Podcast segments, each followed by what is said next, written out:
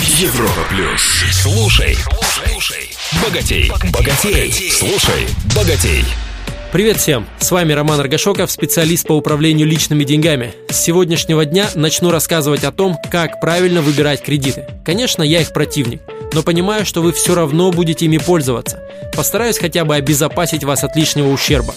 У многих людей есть непонятный пиетет перед банками. Видите ли, они делают вам одолжение, когда одобряют кредит. Нужно, не теряя ни минуты, мчаться его оформлять, иначе банк обидится и больше не предложит. Досрочно погашать кредит? Да вы что, банк рассердится и не выдаст новый? Возвращать через суд незаконно уплаченные расходы по кредиту? Даже не вздумайте, попадете в черный список и навсегда лишитесь банковской милости. Друзья, теперь представьте, если бы также вы относились к выбору электрочайника или телевизора. Согласитесь, звучало бы до смешного нелепо. Но кредит – это тоже товар, которым торгует коммерческий банк. Вы покупатель этого товара, у вас деньги, вы и заказываете музыку.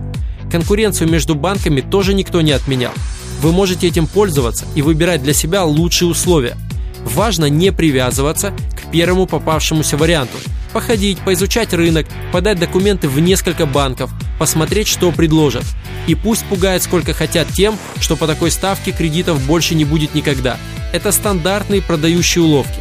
Разница в ставке даже на 1% на крупные суммы на длительные сроки встанет вам в десятки и сотни тысяч рублей либо переплаты, либо экономии.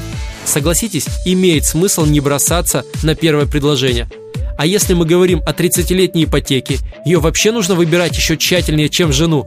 Посмотрите текущую статистику разводов. Вполне возможно, ипотека переживет ваш брак. Резюме. Смените раболепское отношение к банковскому кредиту.